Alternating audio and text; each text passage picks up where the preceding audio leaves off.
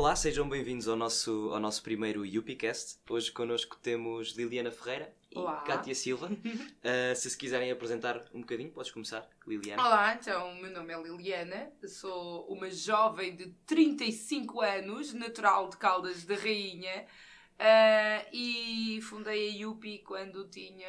Bem, é mais fácil dizer em 2016 do que calcular a minha idade. Já cheguei, já cheguei a essa fase da vida, ok? Ok.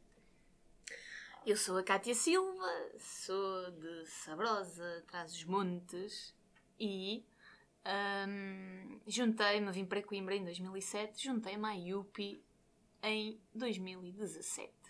Ok. Então hoje convidei-vos aqui para. Já agora, eu sou o João Pimentel.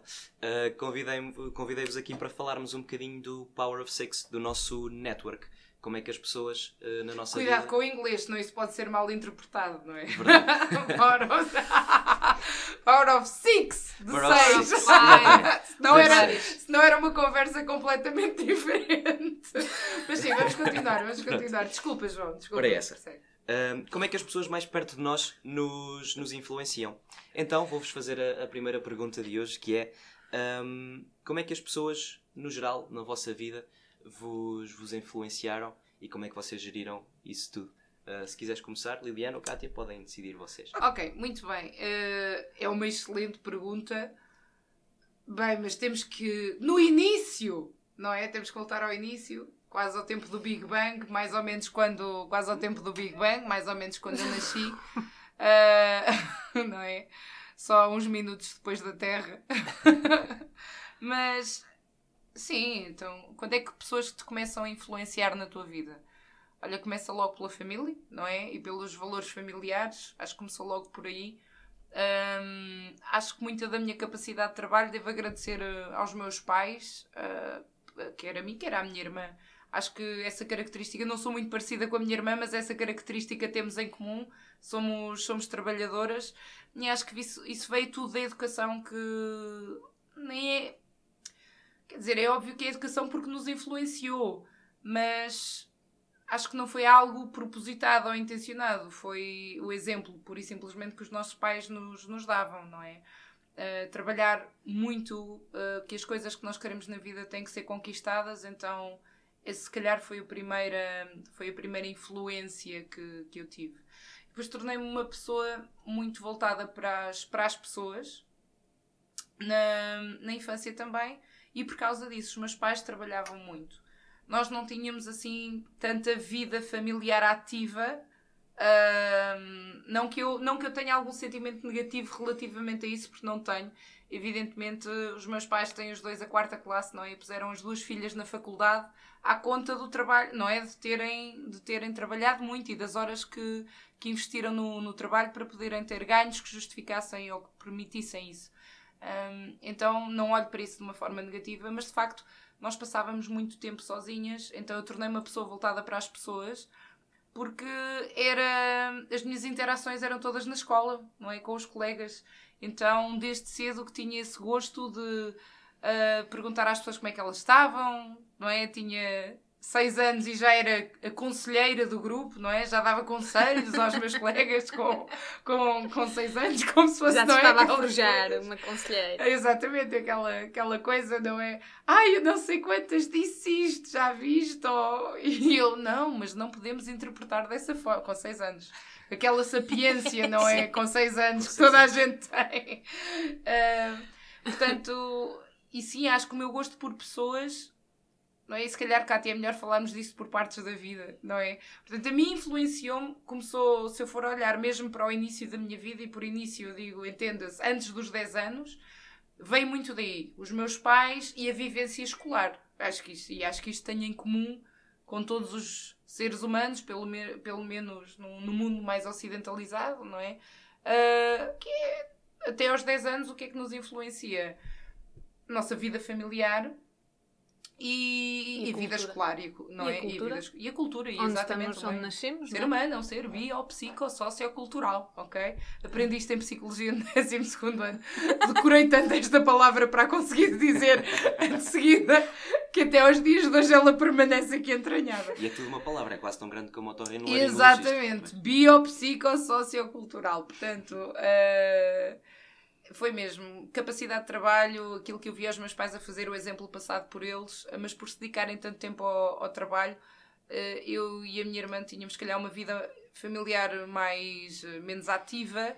Então, isso manifestou-se, curiosamente, manifestou-se em nós de formas diferentes. A Renata tornou-se uma pessoa mais reservada e eu tornei-me uma pessoa mais, mais extrovertida, mais, mais voltada para as pessoas. Do mesmo ponto em comum, podem-se extrair resultados. Dois lados de uma moeda, quase. Exatamente, Sim. dois lados de uma moeda. Extraem-se resultados, resultados diferentes.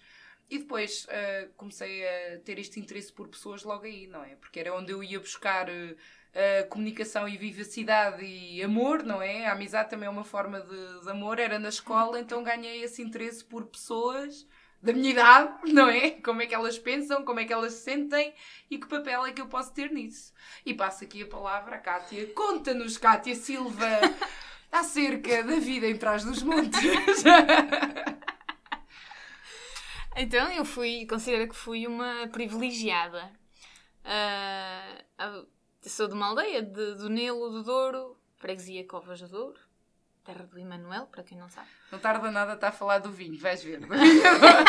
Já vai promover. Do Conselho de Sabrosa, no distrito de Vila Real. Não conheço, não conheço ninguém que seja tão, mais, tão promotor dos vinhos do Douro como a Cátia Silva. Mas, mas desculpa. Ainda bem, ainda bem. Olha, tudo isso vem uh, do, do grupo que começou a influenciar, onde nasci no meio, não é? O meio influencia muito as nossas, não é? o facto de se calhar eu ter provado, não digo, não digo que comia com frequência na, na, infância, obviamente, não é? Quem estiver a ouvir uh, da minha família, se calhar pensa, não é? Ah, coitada. Portanto, entenda-se com ligeireza. Uh, sim, uh, mas eu, possivelmente essa é a nossa diferença. Possivelmente a Liliana não provou sopas de cavalo cansado na sua infância. Mentira. É a minha avózinha. Ah! ah, pois, ah, pois, a minha rica avózinha que Deus a tenha. Uh, que foi evidente. Se eu não tinha muito tempo com os meus pais, alguém tinha que tomar conta de mim. Era a minha super avó, que era só brutal.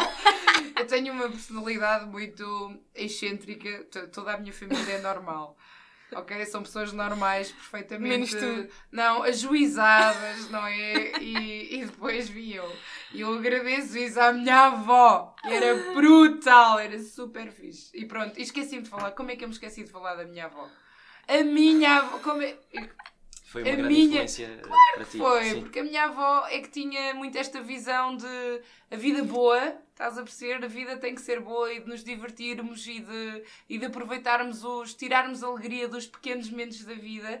E tu agora falaste disso e eu lembrei-me, porque o pequeno almoço da minha avó, evidentemente que eu não comia, mas pedia, pedia, também queria provar. Além disso, não é mau porque o vinho, ou pelo menos ele é aquecido, era aquecido, fervia-se fervia o álcool ele evapora, Ele evapora, sim. como, é, como é óbvio, Sim. portanto não é, não é. E ela comia, ela comia sopas de cavalo cansado, por isso estás enganada, Cátia Silva, conheço, nunca comi, mas não foi por falta de vontade. Foi por juízo da família. Exatamente. Não, apenas por comparação, uma zona mais vinícola, não é? Ahm, Claro. Pronto, normalmente eh, se terá mais expressão nessa, nesse meio. Mas eu tive uma infância muito feliz, posso e considero, e hoje, e hoje com outros valores, não é? Em criança olhava com olhos de criança, com uma imaturidade ah, psíquica para entender muitas das coisas, que hoje, olhando para trás, ah, tem muita razão de ser, não é? Então, sim, eu cresci livre, ah, muito livre, muito. ah, fui muito. Uma, uma selvagenzinha, não é? De bicicleta, sempre lá nos montes e serras do Douro. E, e isso deu-me esta abertura de espírito e de querer, não é? De tantas vezes ter fincado aqueles horizontes, não é? Do outro lado. Portanto, a aldeia fica do lado de cá, de um, de um vale do Rio Douro. Do outro lado via sempre os mesmos montes, não é? Aquelas luzinhas que piscavam à noite, não é? Vermelho. Ah, bem, a vermelha é agora das eólicas, isso é moderno. Na minha infância só havia amarelas e brancas, que eram das aldeias que ficavam exatamente na montanha da frente, na, na serra da frente. As Era aldeias quase como espalhadas. viver em isolamento geográfico, não é? Exatamente, exatamente. da mesma... E eu lembro-me de, de me questionar, não é? À noite ficavam só as luzinhas do outro lado a piscar e eu gostava de ir um dia, gostava de, de explorar, não é? Ou seja, este meu sentimento de explorar e, e ser assim mais uma uh, aventureira já vem de já vem de pequena gostar de correr tudo de bicicleta bem para não falar que sempre fui um bocadinho Maria Rapaz não é? Tenho dois irmãos mais velhos e o mais velho puxava-me sempre para a futebol isso é pressão dos pares também exatamente logo logo logo, logo. Logo, e para quem nos está a ouvir, a Cátia Silva, agora ainda nos seus belos 31, Dois. É, 32, 32. 31 para os ouvintes. 31, exatamente. Eles não precisam de saber, Cátia, então. Ok?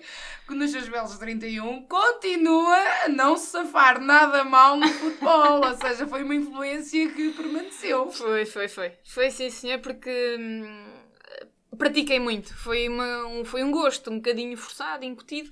Não tínhamos assim muitas brincadeiras, era mais.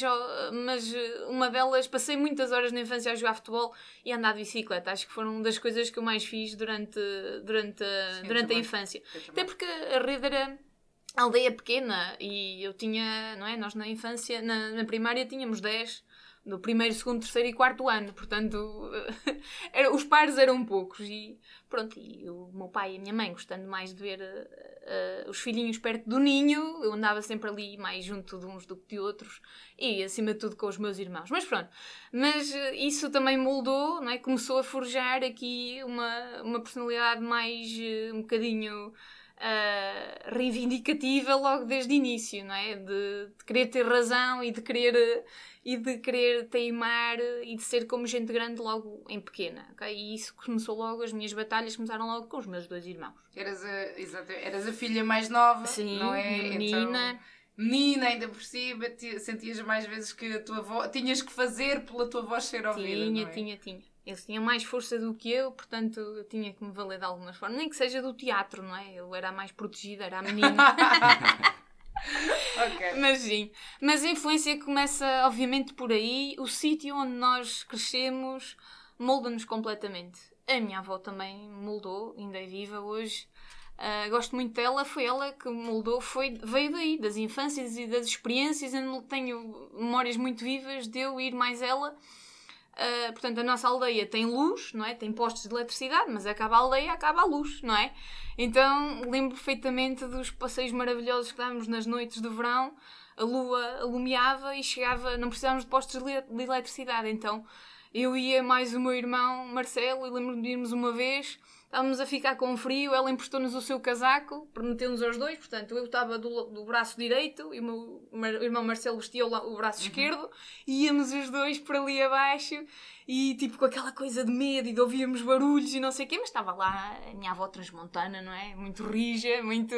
nunca, nunca nada de mal nos iria acontecer, portanto, o medo do escuro, que é isso, não é? Não, não sentias nunca insegurança, então permitiu Não, não, não. E então, e essas aventuras e essas coisas, essas memórias que tenho muito com ela foi isso que mais tarde moldou o meu gosto pela idade adulta avançada, que foi isso que, que mais tarde viria a escolher na, na faculdade. E logo no, no secundário também, no, quando tive a opção lá do curso profissional que fiz na altura, eh, que abriu, pronto, na, na hora de eu escolher o décimo ano, uh, decidiram fechar o curso de, de, de, das Humanidades e abriram outro da Ação Social. E, e, pronto, e na altura de escolher um local de estágio que tínhamos fazendo décimo segundo, não tive dúvidas. Toda a gente queria as criancinhas, eu também gostava muito de criancinhas. Uhum. Pronto, é o efeito manada, digamos assim, não é? O efeito. Não, Sim, é disso, que vamos falar, é, isso, é disso que vamos e, falar hoje. E eu desafiei-me e ah, eu gosto muito da minha avó, de facto.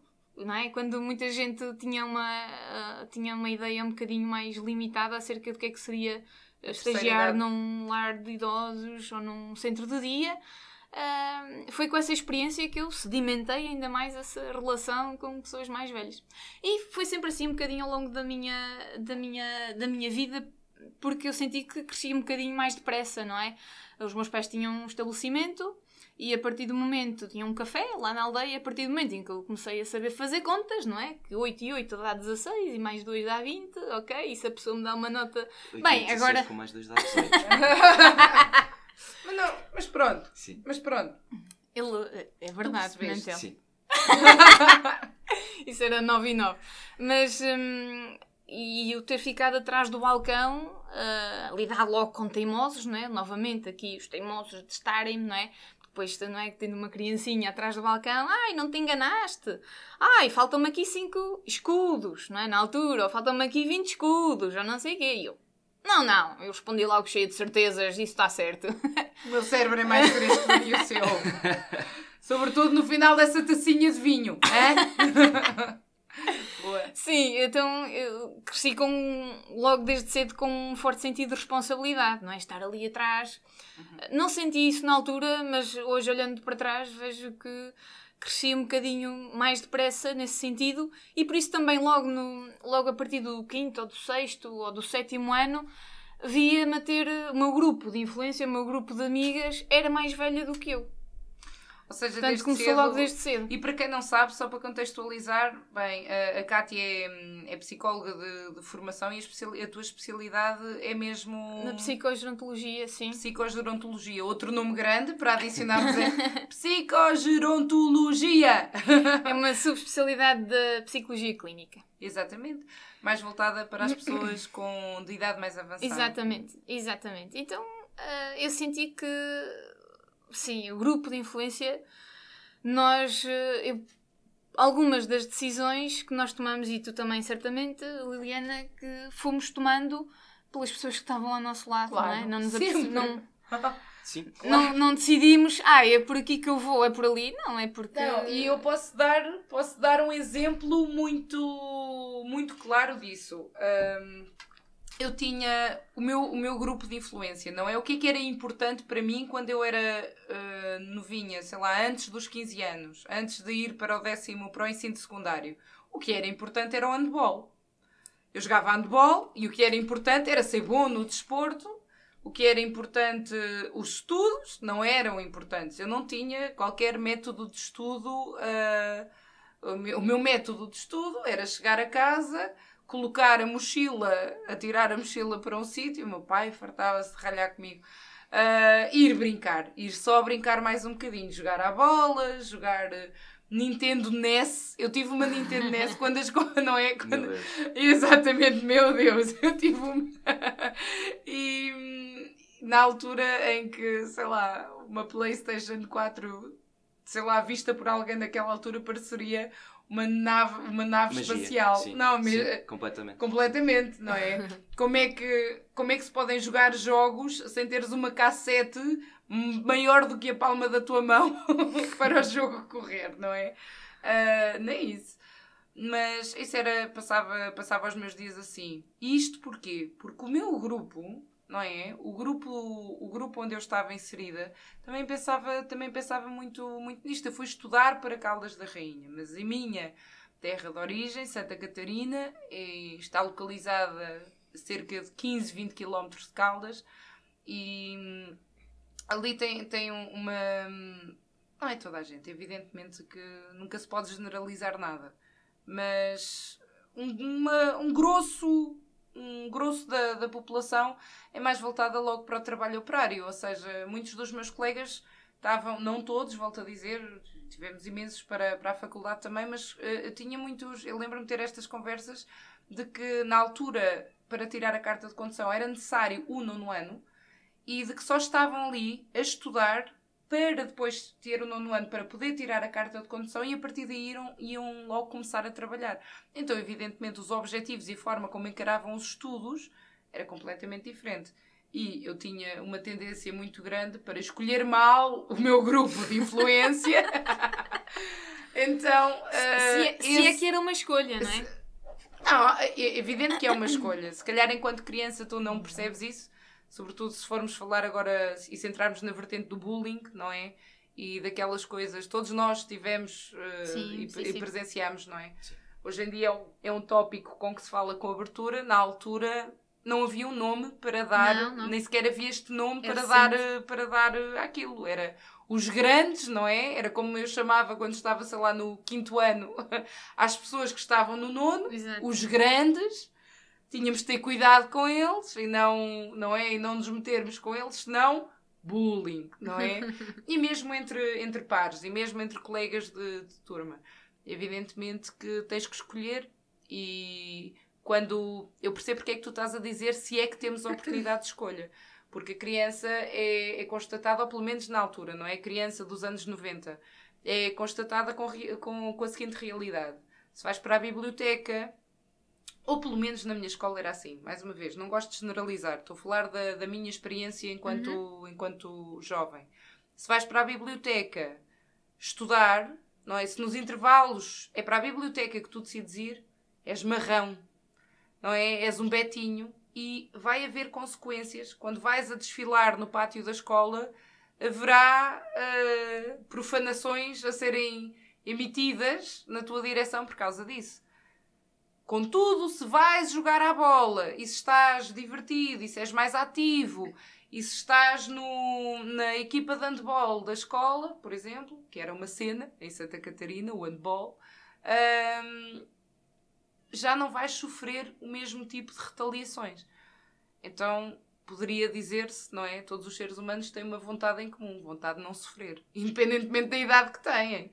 Uh, evidentemente, eu percebo porque é que estás a dizer. Será que é mesmo uma escolha? Porque a criança, não é? E a, os olhos de criança, não é? Se eu vou para ali, isto vai-me acontecer. Se eu for por aquele caminho, já não acontece. Bem, prefiro que não aconteça. Portanto, eu escolhi desta forma. Ou acredito que escolhi. Se calhar foi influenciada, não é? Se calhar, se voltasse atrás no tempo e pudesse ver as micro decisões que tomava no dia a dia com os olhos de adulto. Ah, pois. Pois. Eu, quando. por falar nisso, agora lembrei-me né? vamos conversando e vamos lembrando, estamos a contrapor não é, as nossas realidades e estávamos a falar disso da, da, da história, da, que, que acontecia, não é? Se escolhíamos ir eh, para a biblioteca ou não. Eu, uh, o que é que eu escolhi muito no quinto ano, né? quando fui para um mundo novo, chamado Sabrosa, para a escola, não é? Para o agrupamento. Para os grandes. Para os grandes. não é? Porque eu, os grandes, por acaso, era o preparatório no quinto e sexto era num pavilhão e o pavilhão dos grandes era do outro lado. Nós íamos lá espreitar de vez em quando, mas ficávamos assim, não é? Se olhavam para nós, quase com medo logo, sim. mas... Hum, então, quais são as escolhas que eu decidi fazer e que, possivelmente, se eu sabia que aquilo me ia acontecer, não teria escolhido, não é? Mas então, como já disse aqui, eu gostava de me dar com pessoas mais velhas, não é? Gostava de. Então eu comecei a rodear muito dos professores. Pronto, será escusado dizer que sempre que eu passava, olha, lá vai uh, lambotas, uh, que engraxa, que não sei o quê. Graxista. Graxista, eu ia, pá. E, mas eu lembro perfeitamente, isto era engraçado. Aliás, eu lembro professores mais tarde, pá, por aí no, sei lá, no secundário, né, já era adulta de, um ou outro professor reincidente que, que calhava lá naquele agrupamento e dizerem eu lembro-me de ti, tu no quinto ano almoçavas sempre com os professores. Exatamente, que é, que é raro e, e é, é, verdade. verdade. Tipo, não é? Eles iam para o refeitório. Mas é coragem, isso é coragem para mim. Pois foi, isso eu, é que é olhando coragem. para trás, eu fogo de facto, Cátia, que missão quase suicida, não é? Na, claro. na, na altura do bullying, porque eu sofri, sim, sim. todos nós tivemos episódios. Claro não vale a pena também, não é esse o tópico da questão. Mas, mas esta era, de facto, se eu passava, eles chamavam-me graxista, ou não é? Para ter sim, esta sim, coisa sim, dos professores. Opa, mas eu adorava. Eu estava, era a única pirralha numa mesa de 8 ou 10 adultos e divertia-me imenso. Fazia-te, não e é? aprendia Já coisas. Sou grande e sou sábia. claro que sim. E sim, e... tinhas, e foi preciso, de certeza, foi preciso coragem para, independentemente das retaliações dos pares, é isto que eu gosto, é aqui que eu vou ficar. Então, sim, isso é uma decisão. Já no meu caso, se calhar foi mais uma influência, olhando para trás, não é? uh, eu, sim, escolhi o grupo onde. Eu escolhi o grupo onde a, aprecia, a probabilidade de apreciação social era maior, ok? E, yeah, isso é corajoso, bastante. Ok, então Querias dizer alguma coisa, não, Kátia? Não, não, isto bem tem pano, pano para pano mangas. Para mangas lá, mas só estamos depois ainda, ainda veio a parte. Depois ainda veio, não, o que eu estava a fazer há pouco era um paralelismo, porque eu vinha de uma turma uh, em Santa Catarina, até o meu nono ano, de uma turma onde uh, mais de 50% se calhar não tinha ambições, de, ambições académicas muito grandes. Queriam ir trabalhar, Exatamente. para ajudar a família. E logo ali, logo sim. no nono ano, que hoje em dia é uma coisa quase nem, quase nem se considera, não é? O ensino superior hoje em dia, vamos dizer as coisas tal e qual como são. O ensino superior hoje em dia é colocado quase como ensino obrigatório, sim. não é? Como se fosse ensino obrigatório. na altura, o ensino obrigatório era até o nono ano e havia ainda uma massa crítica de pessoas que encarava as coisas dessa forma. Eu tinha muitos colegas que, de facto, só estudavam com a única ambição de poderem ter a habilitação do nono ano para os qualificar para tirarem a carta de condução.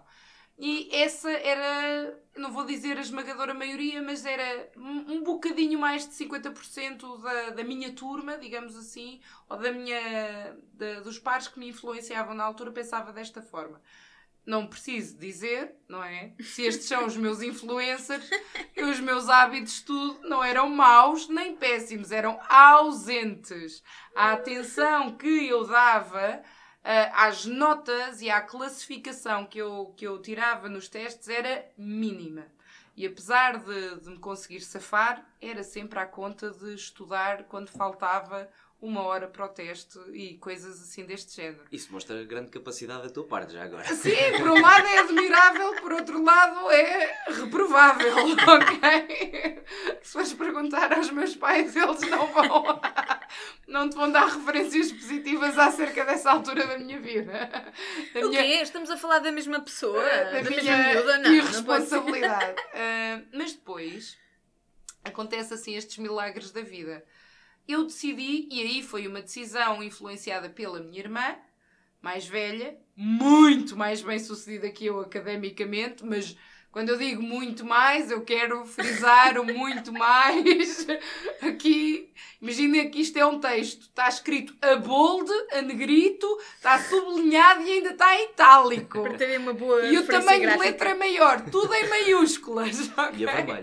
Exatamente, bem chamativo. Numa muito numa mais. página A3 ou A4? O quê? Uma A3. página A3, não é? Sim. Uma página A3, à vontade. Gigante. Sim, a, a minha irmã mais velha, a, a Renata, tomou, sem saber, tomava parte ativa em muitas das minhas decisões. As poucas decisões que eu tomava contra a maioria, a música que escolhia ouvir, um, o facto de me interessar cultura geral, o meu gosto por cultura geral veio da minha irmã. E, ou seja, isto foi totalmente passivo. Por mim, eu passava os dias a brincar e a jogar à bola. Felizmente, tinha um ser 4 anos mais velho que eu e mais sábio que, olha, pirralho, a vida não fica só por aqui, tá bem?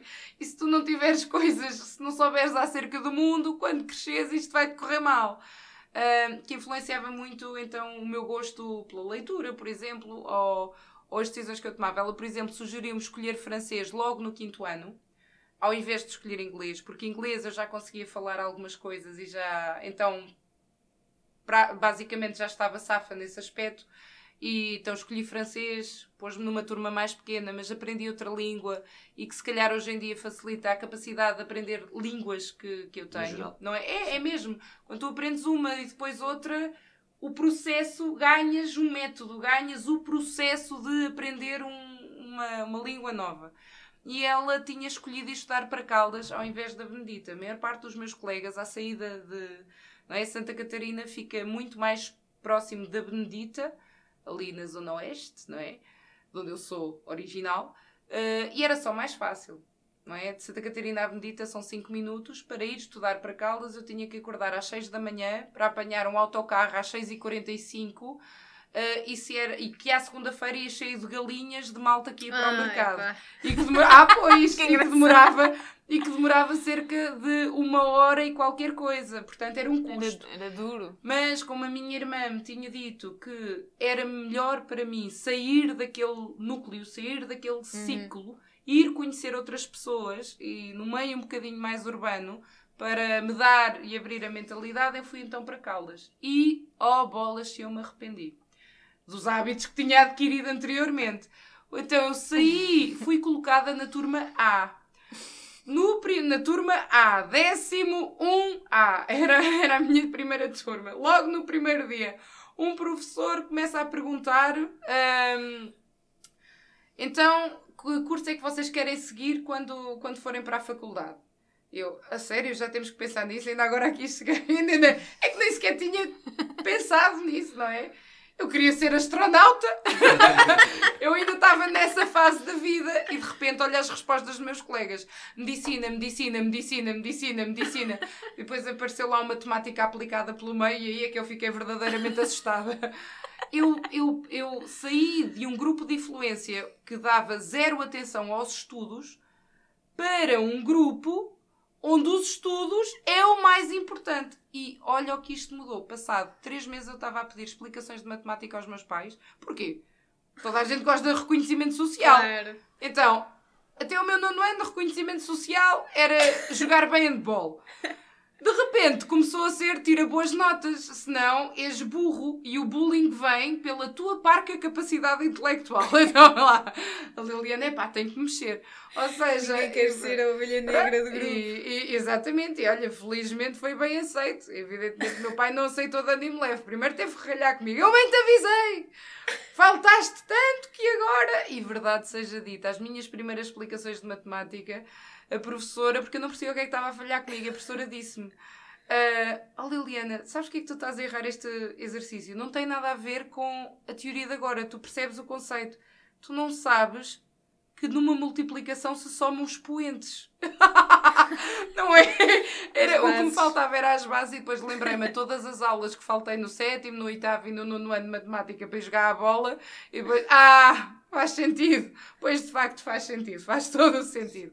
Eh, mas pronto, olha, num curto espaço de tempo, estamos a falar nem no espaço de um ano, termina o nono ano, três meses depois começa o décimo, e as minhas expectativas e objetivos de vida mudaram do dia para a noite. E é que foi tão rápido assim, passado uma, duas semanas, a minha visão do que é que era correto e o que é que eu devia fazer e a minha motivação já tinha mudado completamente. Isso faz muita diferença. Eu, olhando para trás, eu sempre fui colocada, sempre fui colocada nas turmas D. Não sei porquê, porque eu nem me safava mal, mas era sempre quinto D, Todas sexto as D, sétimo D. precisam de um pastor, Kátia. Epá!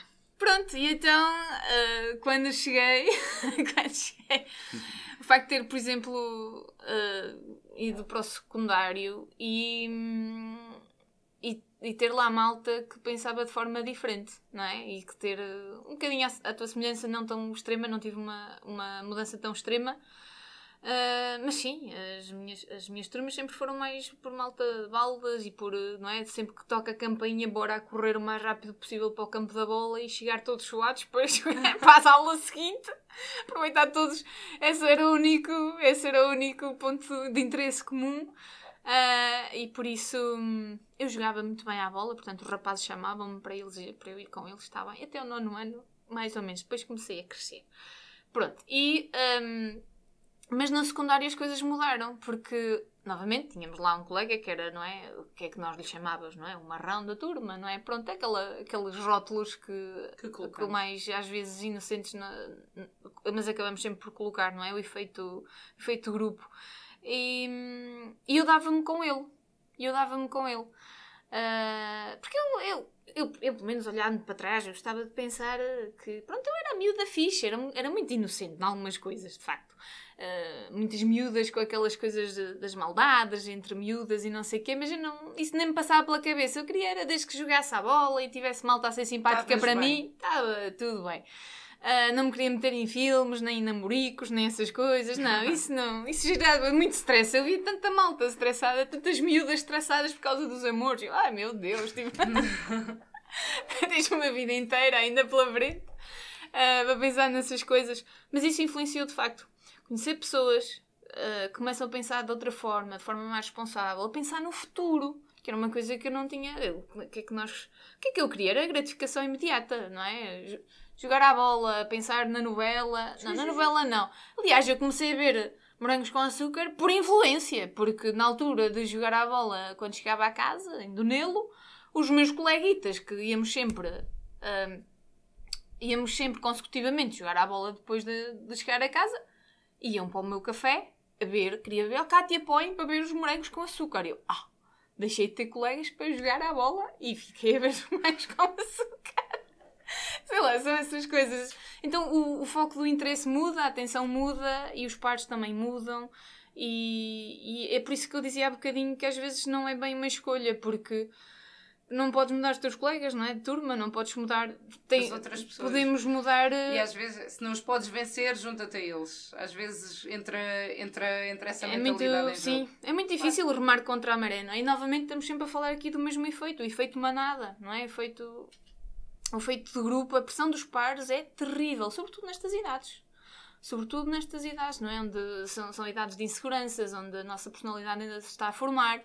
Ainda não sabemos bem, não é? Eu, achei, eu até achava que ir por ali, ou até achava as coisas mais básicas, não é? Eu até achava que esta saia era gira, ou até, mas depois chega à escola e o feedback não é esse, uh, vem, logo ali, um, vem logo ali um turbilhão. Então nós já lidamos de forma diferente, não é? Quando o nosso aparelho psíquico já está mais maturado, não é? A partir dos 20, dos 23, já conseguimos segurar a nossa opinião. Não, eu estou a remar contra o mundo, estou a remar contra a maré uh, e vou continuar, não é? Já conseguimos ter a força, já conseguimos ter a força uh, para sustentar e continuar com a nossa opinião. E depois, então, vem a faculdade, não é? E, bem, eu escolhi Bioquímica e na altura lembro-me de. Estava com. Estava com uma fezada tão grande porque as médias no ano anterior, uh, a minha média para entrar, eu queria ir para a FECUL, não é? para a Faculdade de Ciências da Universidade de Lisboa, e estava com uma fezada tão grande, depois fui ver os planos curriculares e aquilo que eu gostava mais a seguir, não é? Tu pões o teu número 1 um, e o teu número 1 um é a tua única opção. E depois, mas tens que preencher mais opções, não é? Então, por buscar consciência, consciência pus e em segundo lugar pus a Universidade da Beira Interior, na, na Covilhães. O plano curricular parecia mais desafiante do que da Universidade Nova. Então pus a Universidade Nova de Lisboa em, em terceiro. Mas isto porquê? Porque pensava que ia estar garantido. Uh, só que as médias de bioquímica no meu ano subiram drasticamente. Então eu não entrei em Lisboa por três décimas, ok? E no dia em que eu descobri que ia parar à Covilhã, chorei, baba e rei. Era uma da manhã, lembro-me como se fosse ontem. A minha irmã veio ao pé de mim e tipo, então, o que é que se passa? E os meus pais, o meu pai atarantado, não é? Então, mas o que é que se passa a esta hora? Vem para ao pé de mim, eu estou a fazer uma escandaleira na, na parte de entrada, que é onde está um mini escritório lá de casa, em frente ao computador, ah, a chorar chorar, a chorar, a chorar. E o meu pai, então, mas uh, à segunda fase, ou se for preciso, pensa-se pensa numa privada.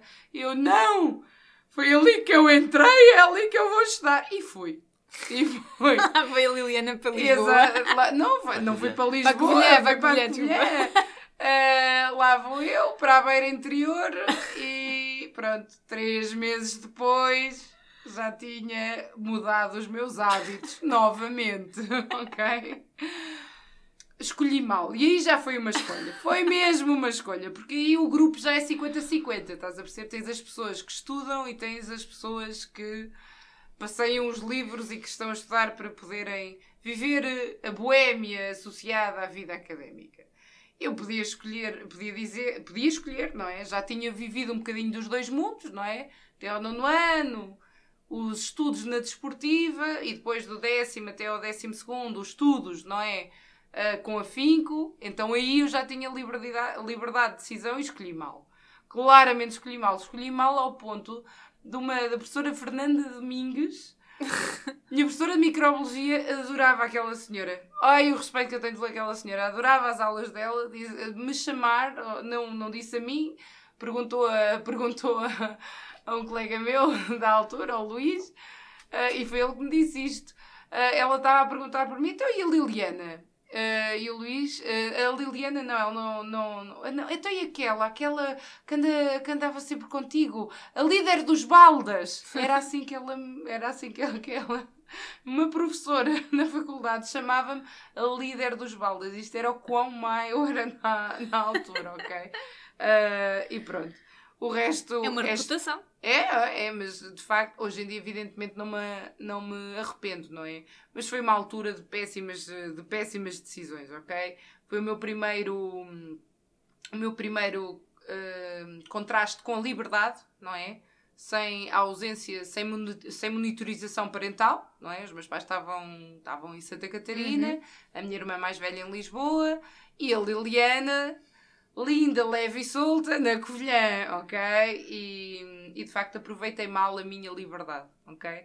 Foi, sim, aproveitei mal a minha liberdade. Quando com liberdade tu tens uma opção, ok? E com liberdade não há cá influências. A escolha é 100% tua. Sobretudo, se já tens 18 anos, és maior de idade, bem-vindo à fase adulta, agora escolhe que tipo de vida queres viver. E eu escolhi, não é? A diversão. Diversão, diversão, diversão. Vida louca. Diversão, vida louca. Estudar, não é? E o- os hábitos antigos voltaram. Quando é que se estuda? Quando já só faltam. Quando faltam duas semanas para a frequência. Começa a estar. Não! Faltam dois dias para a frequência. Começa a estar. Não! Faltam 10 horas para a, para a frequência. Começa a estar. Sim! Aqui sim, agora sim, ok? Uh, Habituei-me a fazer tudo em, em cima do joelho. As primeiras diretas que eu alguma vez fiz foi na faculdade e por causa da minha. As Ai, a primeiras. sério? a sério, foi na Foi. faculdade. Eu comecei tão cedo. Começaste cedo? Eu não, eu não. Foi, eu, eu, eu gostava muito de dormir. Enquanto adolescente, eu adorava. Dormir era, era, o meu, era o meu hobby favorito, ok? Eu gostava mesmo bastante de dormir. Dormir era bué fixe. Ah, então, na faculdade, à conta dos pobres hábitos que tinha, os trabalhos têm que ser entregues, não é? Afinal de contas, é, é preciso prestar contas, não é? De... Eu utilizei a minha liberdade muito mal, muito mal mesmo. Uh, foi divertido. Fiz amizades para o resto da vida, garantidamente que sim, mas podia ter tido uma vida académica completamente diferente e podia efetivamente ter feito alguma coisa, de, ter utilizado, não é? Um, alguma coisa para, para, para a minha carreira académica. Afinal de contas, eu quando escolhi este curso, o meu objetivo era fazer investigação. Uhum. E se não estou a fazer investigação no dia de hoje, tenho 100% de consciência hoje que foi única e exclusivamente culpa minha. Não era a matéria que era difícil, não eram os professores que eram exigentes, era eu que era desleixada. Hoje em dia falo disto abertamente. Se me perguntasses com 22 anos, eu dizia atribuía a culpa a toda a gente, menos a mim. Mas agora, nu e cru, a pura verdade, my fault. Hoje em dia não me arrependo. Hum, porque desbloqueou o resto da minha vida e estou satisfeita com, com o sítio onde estou hoje. Ah, mas na altura, pronto, na altura depois ah, veio o. Logo a seguir sofri as consequências disso e não demorou muito tempo. Não é? Estávamos em crise em Portugal, em, em Portugal, no mundo inteiro, não é? Ah, 2008 para a frente, isso foi a altura em que eu estava na faculdade. Isso já foi mais no final. No- mais no final da faculdade. Já foi mais no final da faculdade. Falaste aí em alguns exemplos ah, de, de professores, não é? Ah, Deixa-me referenciar também. Ah, claro, que, porque tu tens uma ah, história. Sim, vamos ouvir uma história positiva acerca de estar na faculdade. ok, força. Ah, é verdade, é É apenas verdade. diferente. É apenas diferente. Ah, o caminho que tu tomaste trouxe-te aqui hoje, não é? Independentemente daquilo que tu consideras ter sido mau ou, ou aproveitamento, não, foi necessário. Então, os professores, pronto, como, sei lá, por obra e graça de, sei lá, de- dos seres que fabricam o universo, não é? Eu, as influências e todo aquele meu percurso, logo desde. e esta imagem muito forte que tenho e que alguns professores perdidos por aí, por Portugal, hão de ter, não é? Hum, e alguns deles ainda falo com, ele hoje, com eles hoje. Ah, o facto de. Os, os professores, eh, na minha vida, tiveram um grande papel de, de influência. Aliás, o, o papel de professor, eh, muitas vezes, às, ainda ouço hoje, em algumas realidades, ah, em alguns exemplos, que é subvalorizado, não é? Pensa-se que o papel do, o papel do professor eh, é educar. Bem, a educação já deveria vir de casa, não é? E aí começamos com a educação. Agradeço muito a educação que os meus pais me deram. Logo desde o início eh, foram, foram eles que sedimentaram os meus valores e que, por exemplo, e que anos mais tarde, não é, com a entrada da faculdade, não permitiram que eu caísse em tentação, ok? Mas tudo isso, tudo vem daí, não é? Tudo vem daí, puxando um bocadinho só atrás, tudo vem daí. Depois eh, tive papéis, tive professores que influenciaram muito a minha vida. O facto de falar com eles, de me ter acesso a, visão, a, vi- a visões mais maduras na da realidade ou de pequenos problemas que para nós naquela, na, na adolescência são gigantes. Ter acesso a essa experiência na voz de outra pessoa mais cedo, não é? Quando no ciclo natural será muitas vezes teríamos que aguardar alguns anos para passar, para saber do que é que eles estão a falar, para saber do que é que, que, é que se trata. E, e tive sempre professores que, que marcaram a minha, a minha história. Então, e, ao ponto mesmo de professores de educação física, eu gostava muito do desporto, não é? da bola, do futebol e não sei o quê. E então eu tinha professores que já, que já ao ponto de eu tinha uh, fazia amizade de tal forma com alguns professores uh, mais de educação física numa fase inicial uh, que entravam professores novos, na, sei lá, mas tinham estudado todos no mesmo grupo, não é? eram de Vila Real ou assim, entravam lá e já sabiam, ah, tu aqui és a Cátia, eu já tinha uma reputação em alguns, grupos, isso, isso, era muito, isso era muito querido. Mas então, eles foram assumindo um papel muito importante na, na minha vida. Como eu gostava deste, de, de conversar, de me rir, de, de, pessoas mais velhas. E tive professores que foram influenciando. Tive tive uma professora de português com quem hoje ainda, ainda nos falamos. Ainda, no outro dia me falou acerca de porque a filha dela vinha para cá estudar, perguntar-me perguntar opiniões ou, ou conselhos acerca de como é que seria aqui, como é que seria por aqui. Uh, a professora Hilda, que ela, ela vai chegar a ouvir isto, portanto, um beijinho para si, professora Hilda Borges, que moldou, beijinho, moldou, Hilda. moldou a minha vida e de muitas pessoas. Os professores, os, os professores têm um papel muito, muito, muito muito mesmo importante, modelador enquanto nós. Enquanto nós somos uh, mais jovens, mesmo. Ou o facto mesmo, mesmo um professor de educação física, hoje já não falo com ele, mas ele moldou muitos anos, já quando estava aqui em Coimbra também trocávamos uns e-mails de vez em quando. E que ele começou a dizer, a puxar o bichinho para a educação física, o professor Rui Ferreira, vai, Cátia, tu és boa, vai, vai para a educação física, vai, e depois fazes parte também, ele era selecionador uhum uh, de, uma, de uma modalidade na altura nacional, vai e depois não sei o quê, ou seja, fazer planos e, e, neste papel da motivação, não é? Porque como eu dizia, até então eu vivia o dia a dia, eu queria divertir-me, se houvesse diversão era fixe, nunca pensei muito no futuro. Mas depois fui tendo estas influências, não é? Então, e amanhã? Pensei amanhã, a vida não acaba hoje. E, e, foi muito, isso foi muito importante. Na entrada da faculdade, Outro, outro, uma coisa curiosa que aconteceu na, no meu percurso foi que no secundário, bem, como o meu irmão, um, como o meu irmão ficou mais tempo no, no secundário, o Marcelo, o Edgar era mais velho, portanto, quando eu estava no, no secundário, ele já estava na faculdade. Mas o Marcelo ficou uh, como como não, não passou logo, uh, não avançou logo de ano, eu apanhei-o e ficamos os três, eu, ele e o Pedro Nuno, que é um grande amigo também, que foi uma grande fonte de influência. Eu foi aí que eu me deparei que se calhar não era a pessoa sempre mais esperta do grupo, não é? Eu, hum, ok, isto, pronto, para quem gosta de ter razão, e eu na altura gostava muito de ter razão, só porque, pronto, era... Só porque sim. Só porque sim, sempre na metes.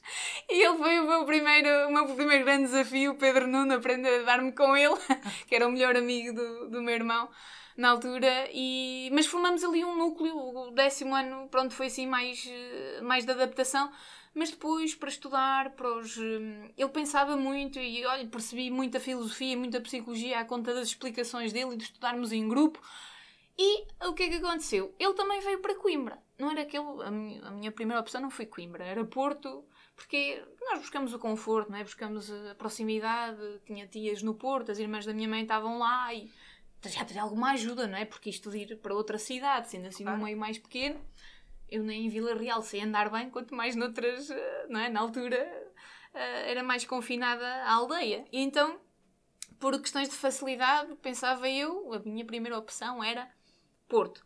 Bem, vim calhar na minha terceira opção, em Coimbra, e da qual não me arrependo nada, não é? Foi, foi eh, pronto, novamente os seres que que operam aqui no universo, eles também conjuram a nosso favor, o universo conjura a nosso favor de vez em quando. E, ou algumas vezes. E hum, pronto, vim parar a Coimbra. E esse meu amigo, esse nosso amigo Pedro Nuno, ele também veio estudar o mesmo curso para Coimbra também, ok? Portanto, foi, uma grande, foi um grande apoio, foi um grande suporte.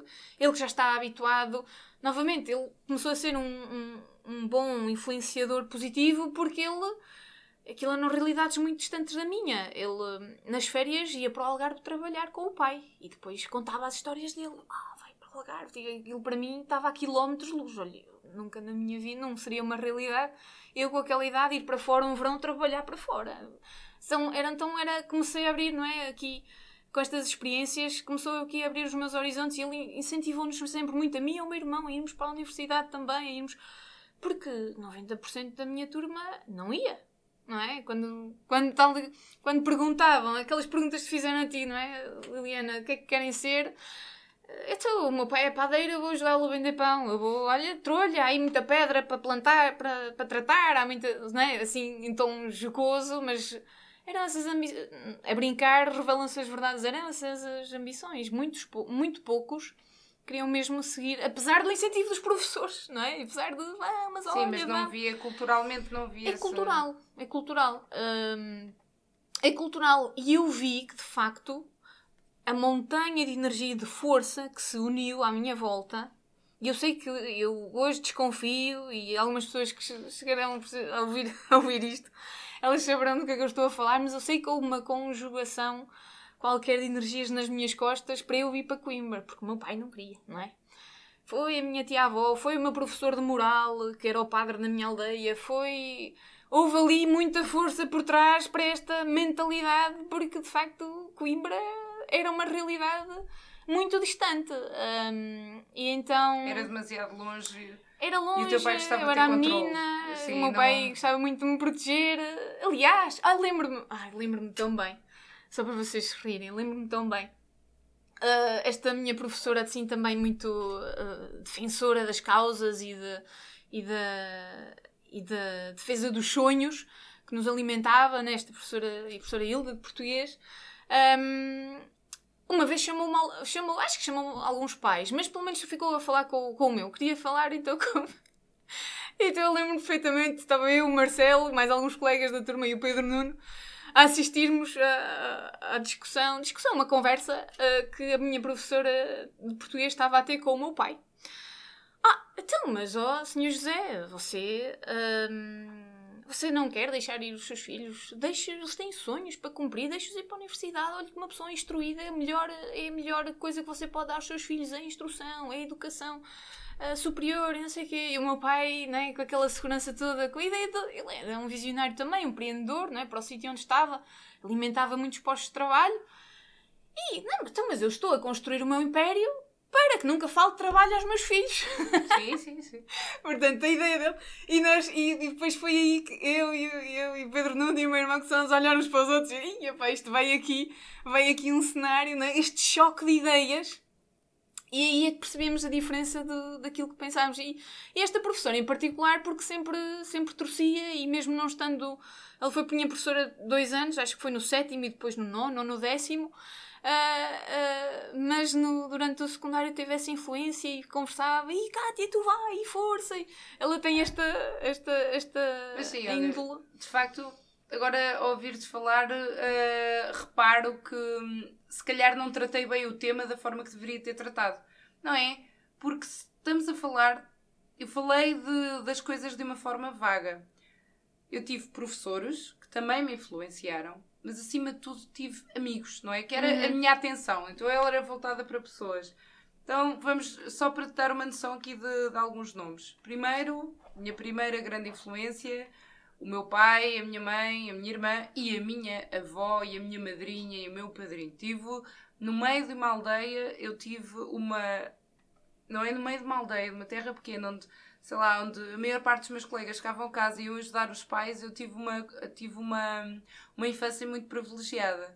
Tinha uma madrinha, minha tia Lúcia, ah, sócia do Círculo Leitor já antes de eu nascer, com a, ca- com a casa repleta de livros que me obrigava a ler no final do almoço, que me ensinou a jogar xadrez, que, que cultivava muito isso.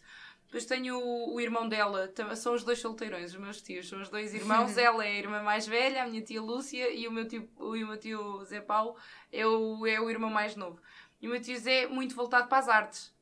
Uh, pintava quadros muito, quadros muito bonitos. Eu gostava muito de o ver e às vezes para o, para o sótão, que era onde ele trabalhava, da casa da minha avó, uh, para ele me ensinar a pintar. Portanto, tive uma. Para o meio onde eu estava inserida, tive uma infância muito enriquecida em termos de cultura. Não era não era um meio muito adequado a isso. Pois o meu pai com a capacidade de trabalho, com a mentalidade empreendedora, e a minha mãe com uma capacidade de amar o próximo uh, acima, da, acima da média. O próximo, pronto, vá. Os que ela gostava. okay? Quando gostava, contas, gostava muito. Exatamente, afinal de contas estamos numa aldeia também, depois. A minha mãe é uma pessoa muito divertida e a minha avó também, com, com uma capacidade. A minha avó era, a palavra-chave é tolerância, ok? E essas pessoas todas fizeram uma base da minha, da minha, da minha personalidade. E depois, colegas na escola. Olha, ainda ontem estava, eh, estava a falar com a Tatiana lá em cima na minha sala e dei os parabéns a uma amiga minha que faz anos no dia de Camões, da, da escolinha, a Jéssica.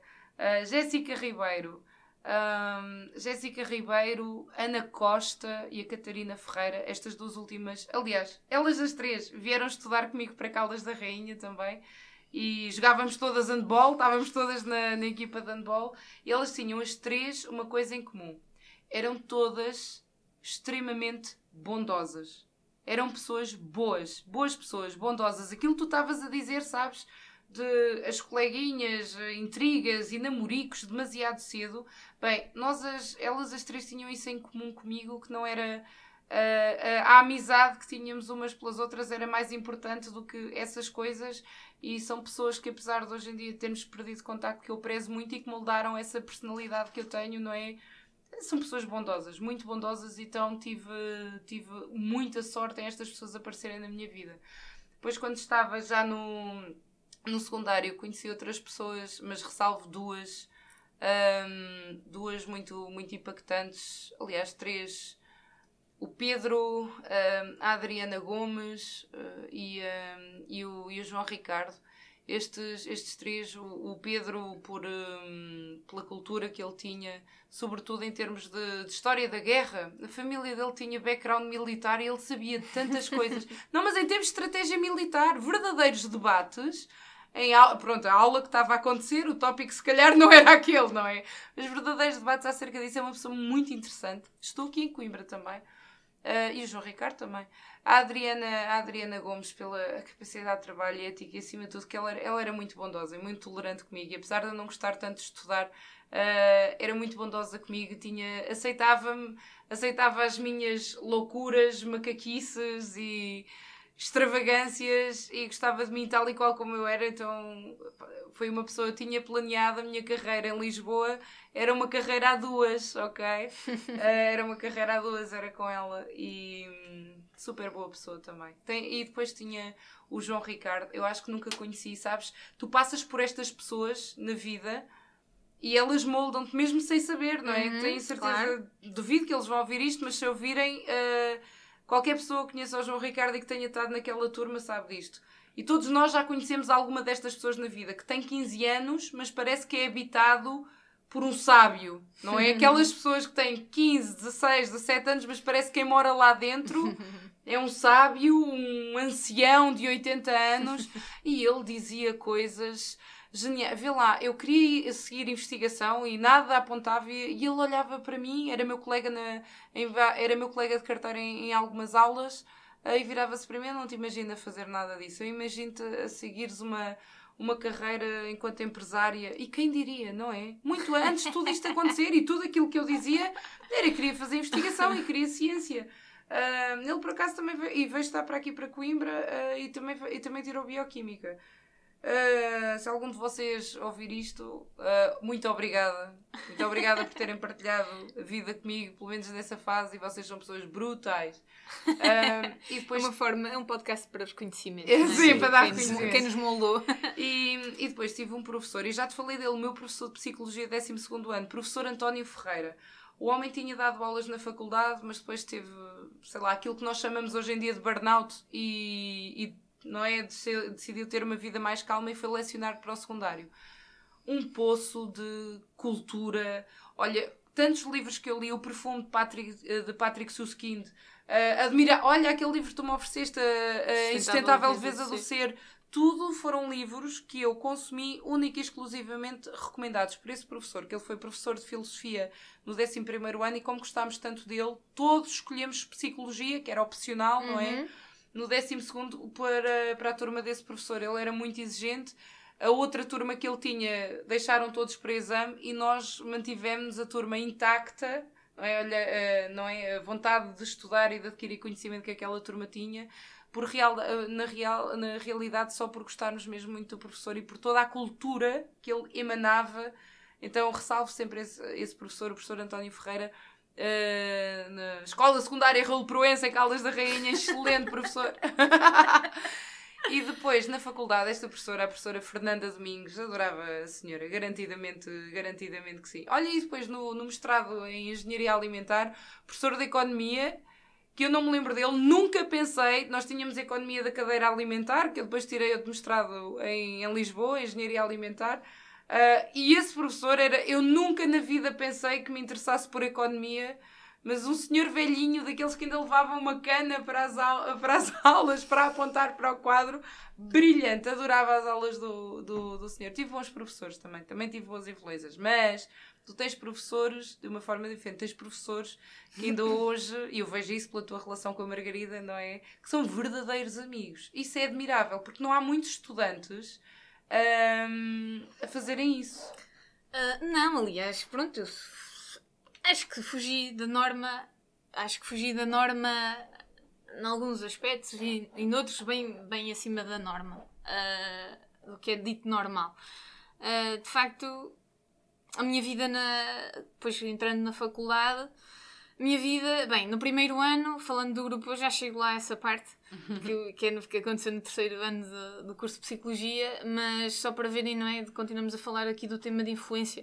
Eu lembro perfeitamente, o primeiro ano foi um ano, pronto, foi desafiante, não é? Por mais questões uh, familiares, porque eu estava a fazer, não é? Um bocadinho um forcing, porque queria mesmo vir para Coimbra e pronto, e tive que lidar com com alguma pressão de adaptação por parte do meu pai ou da família, porque de facto não era essa a vontade deles.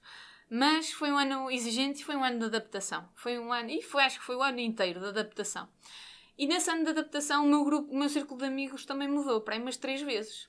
Portanto, foi um ano de experimentação, não é? De ver onde é que eu me encaixava, ver onde é que. Uh, e novamente aqui, e, e, lembro perfeitamente de pensar, ter estas reflexões para mim, que é sim, eu quero ser aceito por um grupo, eu quero estar, porque isto é uma coisa que vem, nossa, esta, esta é uma necessidade básica, a necessidade de encontrarmos de a nossa tribo, claro que sim. A necessidade de pertença é uma Somos necessidade... um ser social, não é? Exatamente, sim. exatamente. Então, uh, foi um ano de busca, que é, não é, sei lá, somos, éramos primeiro ano de psicologia somos cento, éramos 150 ou 160, portanto há muitos, não é? Tu vês muita coisa e, e no meu caso, pronto, não vindo de um meio assim maior ou de, ou de grande convívio, tinha um grupo muito restrito e era mesmo, o grupo da faculdade tinha dois ou três, mas depois éramos nós três, era eu, o Marcelo e o Pedro Nuno. Nós dizíamos este lema para nos motivarmos quando estávamos a estar para os exames, era nós três contra o mundo e íamos vingar para onde quer que fôssemos. então pronto. E de facto foi um choque muito grande de, de, de, desta realidade. Eu lembro perfeitamente de. E, e aqui faço este paralelismo que é: os meus pais educaram muito bem, sim, foram um bocadinho austeros, mas os meus valores ficaram de tal forma sedimentados que eu consegui, por mais do que uma vez, abandonar de determinado grupo de influência porque sabia que não era aquilo que eu queria e enfrentar e enfrentar publicamente, não é, um, o facto de não ser aceite uh, por pessoas, não é? Ou de não ser, não me integrar, ou seja, de recusar e de ser recusada, não é? E no primeiro ano de faculdade, que é onde tu tens, tens que encontrar, não é? A tua tribo, a tua, a tua crew, uhum. e isto é desafiante. É muito difícil, num ano de adaptação, teres com, que... coisa, com pressões Sim. familiares também, mas aqui andar nessa busca incessante. Que eu acho que só encontrei verdadeiramente mais ou menos no terceiro ano. Ou seja, no primeiro ano são aqueles colegas que tu vais encontrando, não é? O Pedro Nuno fez, sempre, fez, sempre fez parte. Uh, se pudéssemos estar em todos os grupos de trabalho, lá estávamos nós, porque já não é? podíamos contar um com o outro. Uh, e ele sempre muito reflexivo e muito, um, e muito culto também para, uhum. para a idade. Uh, no terceiro ano, como houve uma cisão, não é? Nós, no terceiro ano, o curso é comum, de psicologia, mas depois é a altura de escolhermos especialidades, não é? Forense, educacional, da, dentro da clínica há áreas de especialização. E então, uh, e foi aí que eu tomei conhecimento de outras pessoas, não é? Porque depois já não tínhamos as aulas todas em comum e também, e também de outra, e bem, também de outros motivos, não é? No, no segundo ano eu fui para as Mondeguinas, não é? Que foi também aqui um grupo que moldou muito a minha vivência Coimbra. Foi através deste grupo que eu posso dizer que vivi muito bem a vida académica e o espírito académico em Coimbra. Portanto, as Mondeguinas também fizeram parte da minha influência uh, e desta envolvência no associativismo começou por aí. Esta foi a primeira porta de entrada que mantive durante quase até ao final do ano. Depois fui conhecendo outras pessoas e fui conhecendo outras influências.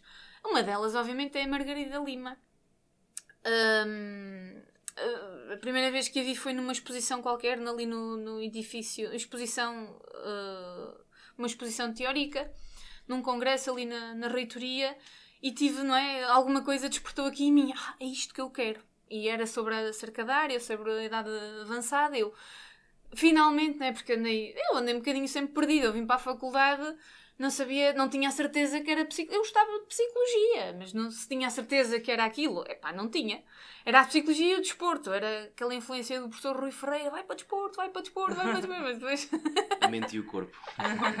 Exatamente. Então. Um, e comecei a, a seguir mais de perto e a definir então, ok, quero estudar para isto, quero, quero ter. Quero olhar para as médias desta vez, que é para quando chegar ao terceiro ano e de facto, hum, olha lá, consegui. Acho que também tive a ajuda do universo novamente. Acho que o universo é muito meu amigo. Gostamos todos de pensar um bocadinho assim, não é? Que somos especiais. Uh, eu, eu, eu, acho que sou, pelas pessoas que tenho na, na minha vida também. Por isso. E foi. Era na altura das várias especializações. Os alunos têm que ter todos uma. têm que ter todos um, um cabimento. Eles têm que caber em alguma das especialidades. Claro, se tu pudesses escolher, tanto melhor, não é? Uhum. E de facto, a subárea de especialização com menos vagas era aquela que eu queria, que só tinha 8 vagas, não é? Nos cento e tais só tinha 8.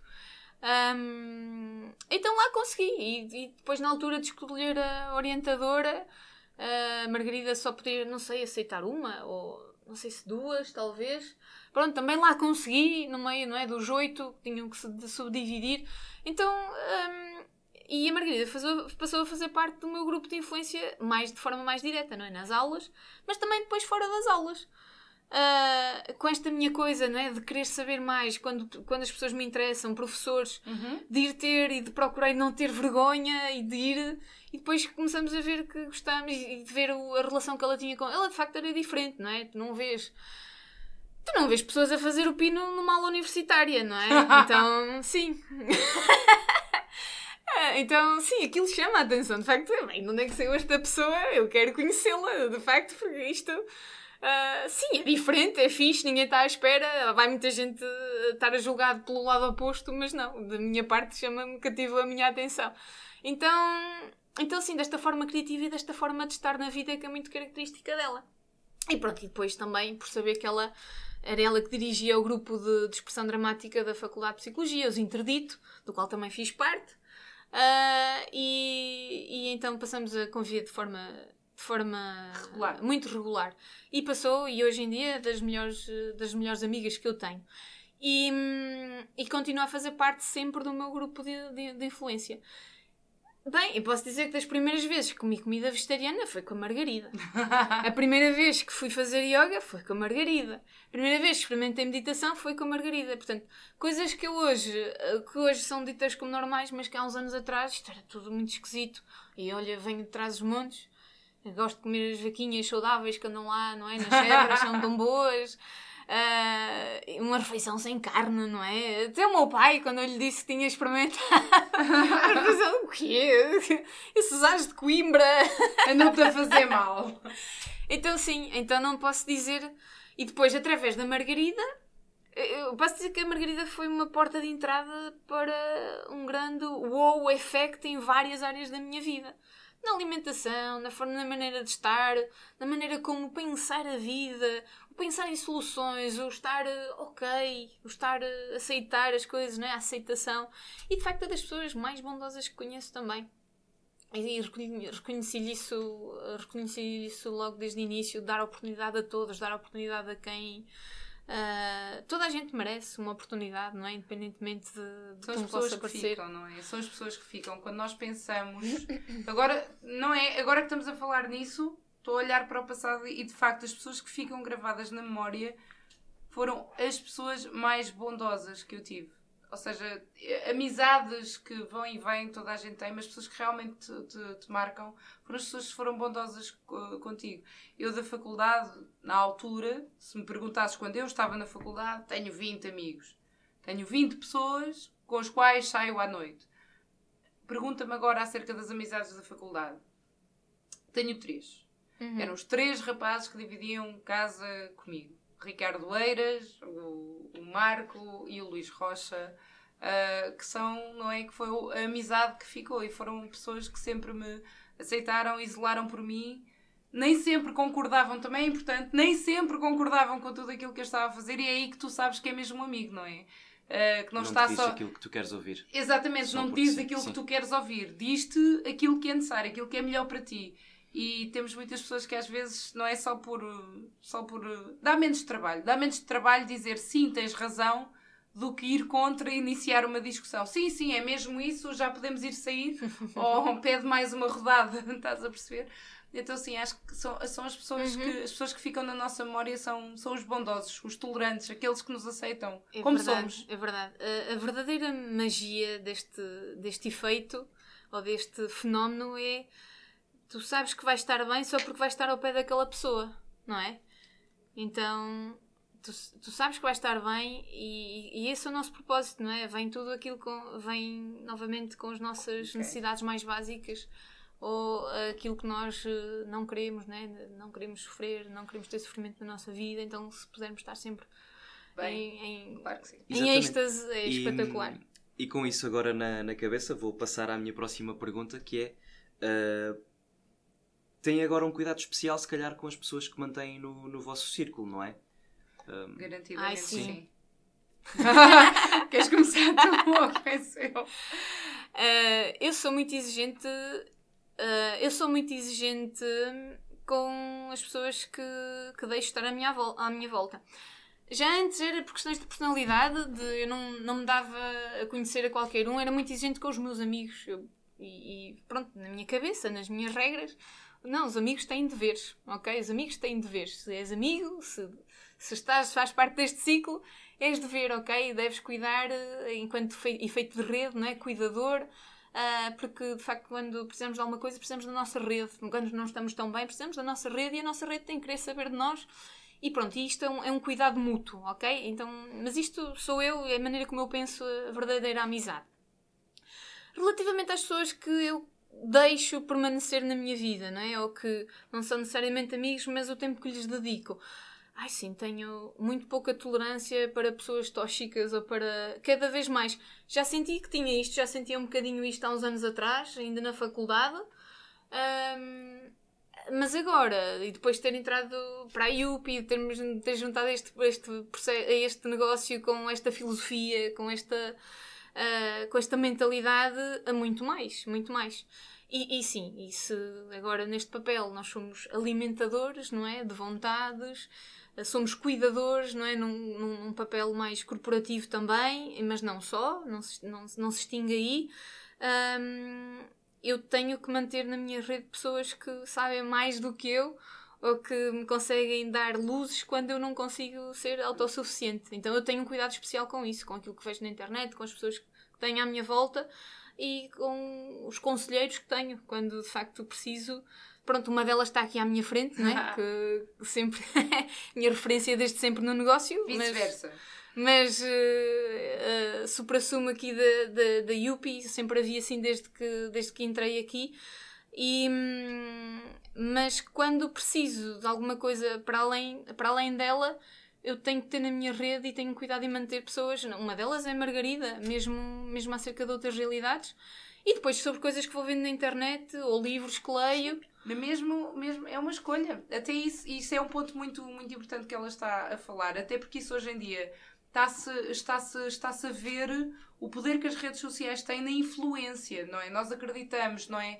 E quando falamos em Power of Six, não é? O poder dos seis, ou seja, das seis pessoas com as quais tu mais te dás, influenciam a forma como tu perspectivas a vida, as tuas tomadas de decisões, os comportamentos que vais ter. Há pessoas que dizem que são seis, outras é power of five, não é? Uhum. Varia, consoante o autor, varia o número Exatamente. de pessoas. Mas as escolhas que nós fazemos online, isso é uma coisa que ainda que já, que já começa a ser falada, mas que, mas que ainda não é abertamente, amplamente falada, e eu acho que é muito importante, é que aquilo que a gente escolhe ver online e cada vez mais as pessoas passam um tempo, um tempo diário assustador no, na vida digital, um, as escolhas que tu, que tu, que tu o conteúdo que tu escolhes ver vai influenciar grandemente o comportamento que tu vais ter, as tuas perspectivas de vida. Se eu for comparar o meu moral de, sei lá, o meu moral do, Facebook ou o meu o feed, aquilo que aparece no meu feed de, de notícias ou as escolhas preferenciais que eu tenho no meu YouTube, não é? Tenho certeza que são completamente diferentes de, sei lá, uma pessoa das da Tatiana, das da Kátia. Uh, mas o conteúdo que nós vemos, e já que passamos tanto tempo online, tem que ser contemplado também na rede de influência ok? Uhum. E nós vimos isto, por exemplo, quando é. Pronto, isto é. Não é coisas à parte, mas de que as mexidas no, as mexidas no, no Facebook ou as campanhas no Facebook uh, desvirtuaram as últimas eleições americanas, não é? E que justificam a eleição do Trump. Uhum. Ora, aí está. Isso é, isso é uma clara evidência da influência, do poder de influência que tem a escolha de conteúdo que nós vimos. E depois são algoritmos. São algoritmos que não são inteligentes. Se tu olhas, e até podes não gostar, não é? E estás a olhar porque não estás a gostar, porque achas que é negativo só porque tu paraste mais tempo a olhar para aquilo, o algoritmo vai-te dar mais daquilo para ver. E uma coisa que até pode ser pequena, tu vais achar que é o mundo inteiro uhum. a partilhar daquela opinião. E isso vai ter uma influência no comportamento que vais ter a seguir. Portanto, bem apontado, Cátia, as escolhas online. Sim, já Mas... agora um, um à sim, parte, sim, sim. Os, essas personalidades online, principalmente as mais novas, são mesmo falados, são mesmo chamados influencers, não é?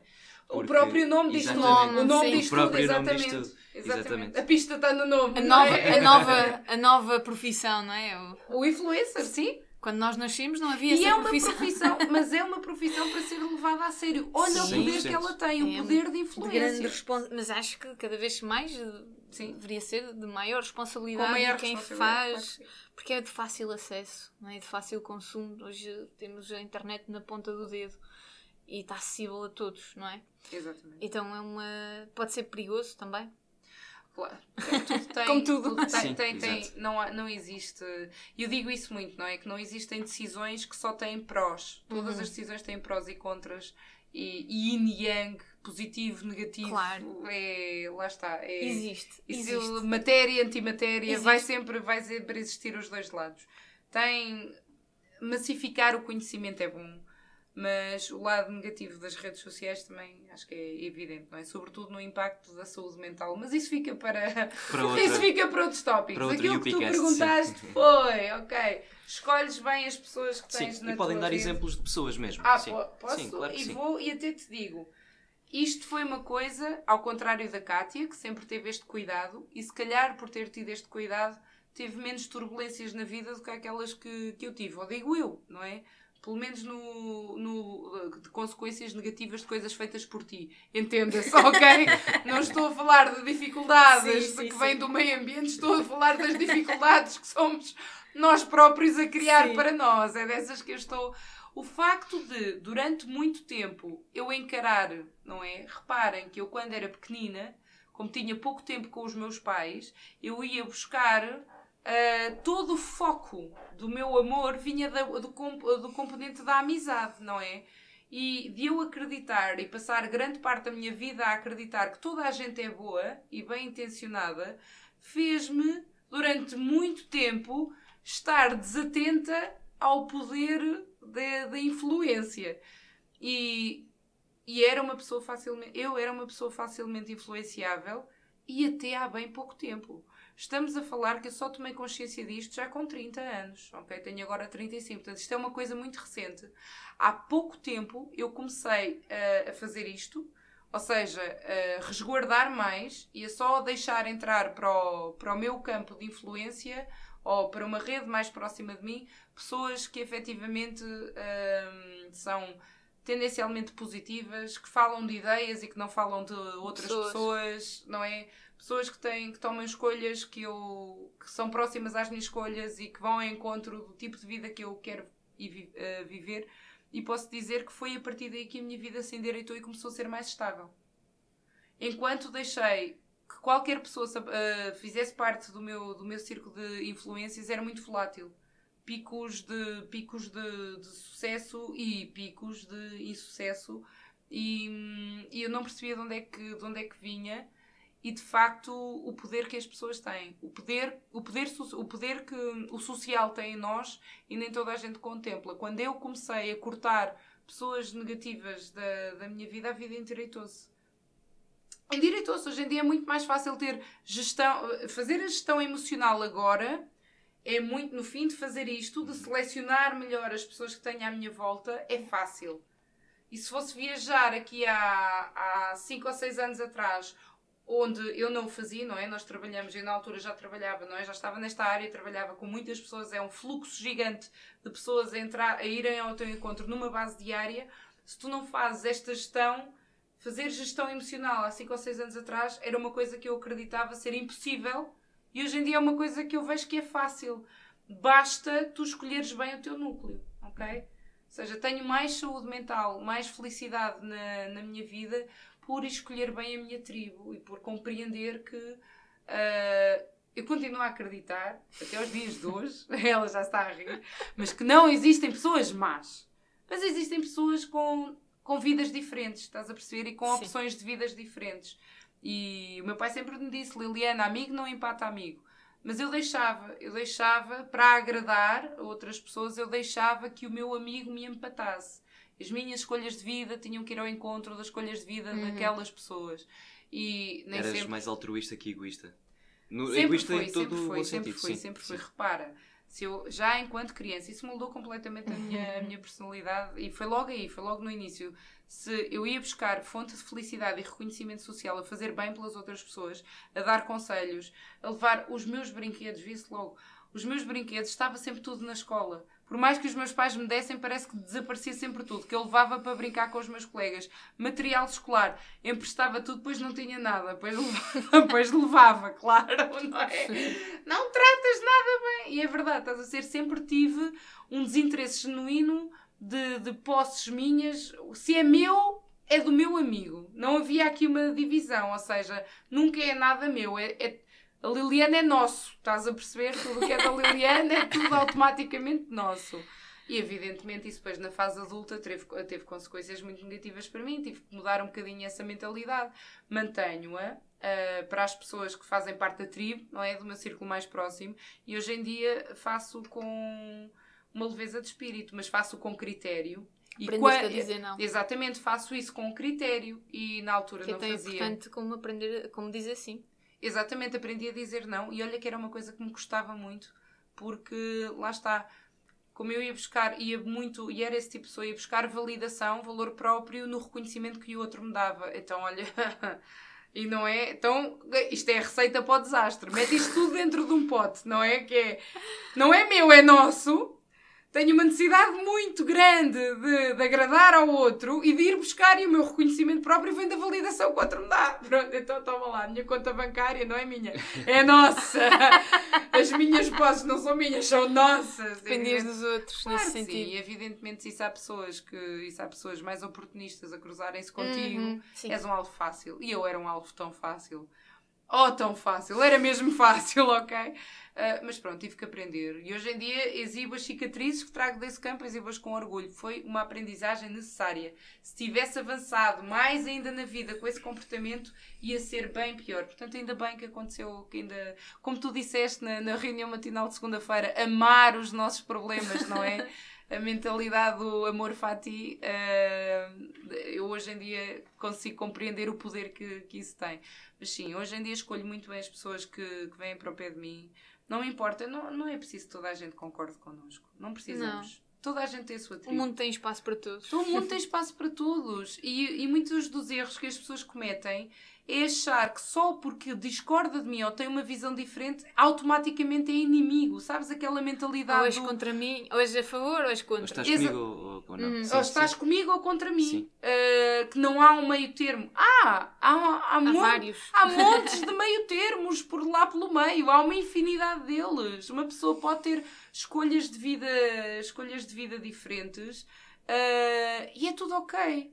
E não temos que ser inimigos e, e não, tem, não tem que ser assim. Esta mentalidade encontra a tua tribo, mas as tribos não têm que estar em guerra, não é? Uhum. Por todas as tribos têm o seu lugar no mundo e têm o seu papel. É um ecossistema que, por estar num equilíbrio tão perfeito, é que permite a sobrevivência de todos os microsistemas dentro do, do sistema maior. E eu, eu partilho dessa visão hoje em dia.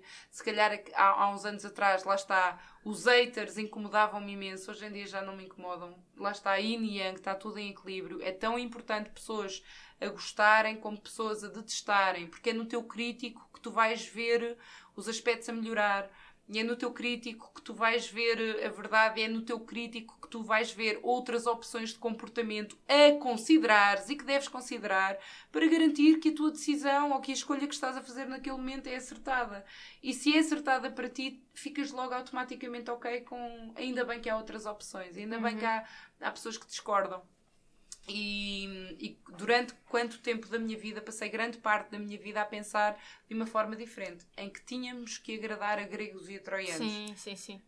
E não temos. Não e não É temos, uma missão e em glória, é uma missão em glória.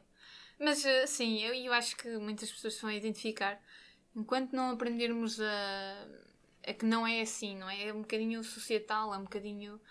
De onde é que vêm os hábitos que nós temos, não é? Por imitação, logo quando somos crianças, não é? Quando Sim. é uma coisa cultural e depois do, do, círculo, do círculo de influência próximo e depois, não é? Do efeito manada e é muito difícil remar contra, Contra a maré, sim. muito difícil.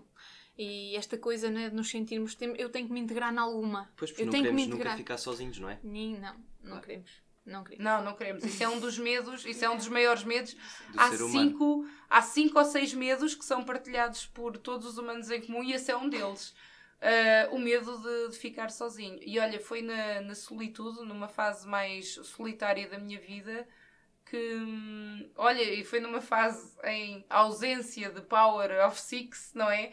Ou pelo menos de pessoas que, que estavam na mesma fase que eu. ah, quando fiquei sozinha que descobri ah, o poder da Yuppie, estás a perceber? Foi na altura em que me voltei para a equipa e que descobri o poder que tem tu criares o teu próprio Power of Six, estás a perceber? Escolheres, não, não te sujeitares, não é? Amigos são família que nós escolhemos. A família, pronto, é o que é. Mas a partir daí, sobretudo quando chegas à fase adulta, ah, tu literalmente tens o poder de escolher. Então escolhe. Ao escolheres as pessoas com as quais tu te vais rodear, eu sou uma firme crente de que estás a escolher a tua vida. Por isso é que é ok ouvir, haver tantas tribos e é tão importante teres fãs como haters, ok? Ah, para que haja diversidade e para que haja lugar no mundo para, para todos os seres humanos e para todos os gostos, ok? Acredito muito nisso. Aceitação. Acredito- Sim, Aceitação. acredito é muito uma nisso. grande palavra. Pronto, acho que. Não sei se querem acrescentar mais alguma coisa Ah, aqui a este, este tópico. Se Olha, quiseres continuar o dia todo aqui em conversa, Podemos, este tópico podemos, não mas conta. Este tópico Pois, realmente, não gosto. Não Não conta. Mas podemos terminar nesta nota porque acho que isto é importante, evidentemente, não só para, o- para os colaboradores na Yupi, para os nossos outros dois seguidores. Que são mais que dois. Ah, vá, já são 10 que, vão, que vão ouvir isto. Ah, mas é, é mesmo, escolhe a tua rede de influências e escolhes a tua vida, ok? Ah, eu descobri este conceito quando o meu pai me falou do canal do Panamá. Antes de se meter no. Não, antes de. É um bom exemplo. Antes de se meter no negócio do calçado, o meu pai era marinheiro da Marinha Mercante. E quando tenta explicar a uma criança que o oceano tem um desnível. Porquê? Então, tu pões água num copo e a água está nivelada, não é? Está tudo, se metesse um nível lá em cima, não é? A água fica nivelada. no dia em que o meu pai me disse que o oceano, hum, que o oceano Pacífico é mais alto do que o oceano Atlântico, o meu cérebro explodiu. não, imagina alguém a contar isto a uma criança. Eu, não é? Estou a ver? E vou mesmo buscar. Eu lembro-me de ir buscar um copo. O meu pai começou-se a rir, meti um copo à frente dele, verti água lá para dentro e a água fica nivelada. E eu, oh pai, explica-me isto, não é? Como é que um oceano está mais alto do que outro? Mas ele explicou-me, pois, para placas tectónicas e velocidade e física lá pelo meio, Polo Sul, Polo Norte e aquilo. Pronto, lá conseguiu, se eu fiquei inteiramente esclarecida. Até aos dias de hoje me faz confusão, por isso não. Mas o que ele me explicou a seguir foi do canal do Panamá, não é? E como ele gostava de, de estar lá porque era um projeto de engenharia brilhante. Um, que é o sistema de escadas, não é?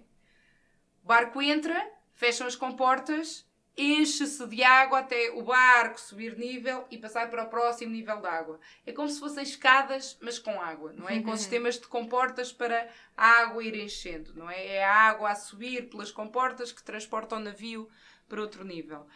Eu encaro isto como a evolução que eu fiz na vida, as minhas escadas, a minha água a entrar por baixo do entenda-se o navio sou eu e a água à volta a proporcional a, propor, a, propulsionar, propulsão. Sim. Isto é uma sim, palavra. Sim. É. E é sim, esta é. a palavra correta. A propulsionar-me, impulsionar-me. É mais fácil dizer impulsionar-me, vou seguir com esta, está bem? A impulsionar-me para cima são as pessoas que me rodeiam. Às vezes impulsionaram para cima. Às vezes puxaram para baixo. Mas são a força motriz. São as pessoas. Uhum. Então, para quem ouvir isto, quero que retenham, se é para reter alguma coisa desta conversa toda, que se retenha isto. Que é é a água. Esta água são as pessoas que te impulsionam ou que te empurram para baixo. Portanto, há poucas coisas na vida tão importantes como escolheres quem é que está à tua volta e quem é que te pode influenciar. Nem sempre podemos escolher quem é que está à nossa volta, mas podemos escolher quem é que nos influencia. Uhum. E ao fazermos isso, de forma a escolhermos pessoas que nos impulsionam, que nos puxam para cima, e quais, quais é que são essas pessoas? São as pessoas que lutam por ti, são as pessoas que te aceitam tal e qual como tu és, são as pessoas que dão conselhos, são as pessoas que te dizem uh, aquilo que os outros não têm coragem para te dizer, não é? Uh, cuidado com aquelas pessoas que só te dão elogios, muito cuidado, porque isso é o fácil, ok? E um verdadeiro amigo e um, e um verdadeiro mentor muitas das vezes vai dizer coisas que te desafiam e é nesse desafio que está a tua transformação e que está o teu próximo passo de vida pelo menos no sentido evolutivo. E as pessoas que, que te puxam para baixo, isso é toxicidade. E uma coisa é tu não poderes. Imagina que é uma pessoa da minha família, não é? Evidentemente, eu não tenho controle sobre se está à minha volta ou não, mas tenho controle se me influencia ou não. E há pessoas que não conseguem fazer esta decisão. Uhum. Que eu sou obrigada a conviver com estas pessoas. Ok? E acontece com muito boa gente. Mas não és obrigada a deixar-te influenciar por elas isso já é já há livre-arbítrio em tudo aquilo que a gente faz na vida, porque dentro da nossa cabeça só habita uma pessoa, é morador único, não é? E somos nós próprios. Então lembra-te, se podemos terminar com alguma coisa, lembrem-se deste exemplo do canal do Panamá, e para toda a gente que ouviu isto e que ficou, what? Os oceanos não estão à mesma altura. Ya, yeah, eu sei. É estranho que dói, não é? Mas é, mas é uma cena, ok? Mas é uma cena. Ok, fechamos com, fechamos Exatamente. Com e, fechamos com, e fechamos com isto, ok? Que hum, somos um navio a subir o canal do Panamá, queremos evoluir na vida. A água que nos vai impulsionar serão as pessoas que escolhemos que nos influenciem. Então, escolhe bons mentores escolhe bons influencers para tu que passas muito tempo online e escolhe boas pessoas para estarem sentadas à tua volta e garantidamente vais evoluir, ok? Vais evoluir. De uma forma ou de outra vais evoluir. Ok. Liliana, Kátia, muito obrigado por terem aceito o meu convite, para terem vindo, para terem vindo aqui. Sou João Pimentel, obrigado e até um próximo UPcast.